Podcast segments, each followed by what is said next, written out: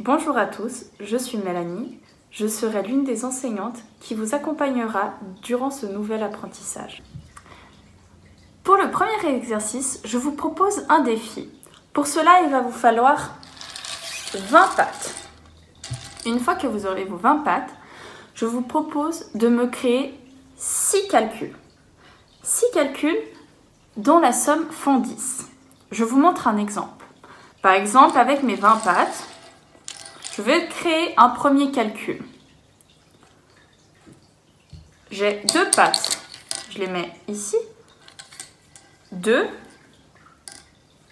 plus combien de pattes est égal à 10 Alors, je les compte. À vous de trouver une stratégie efficace pour vous.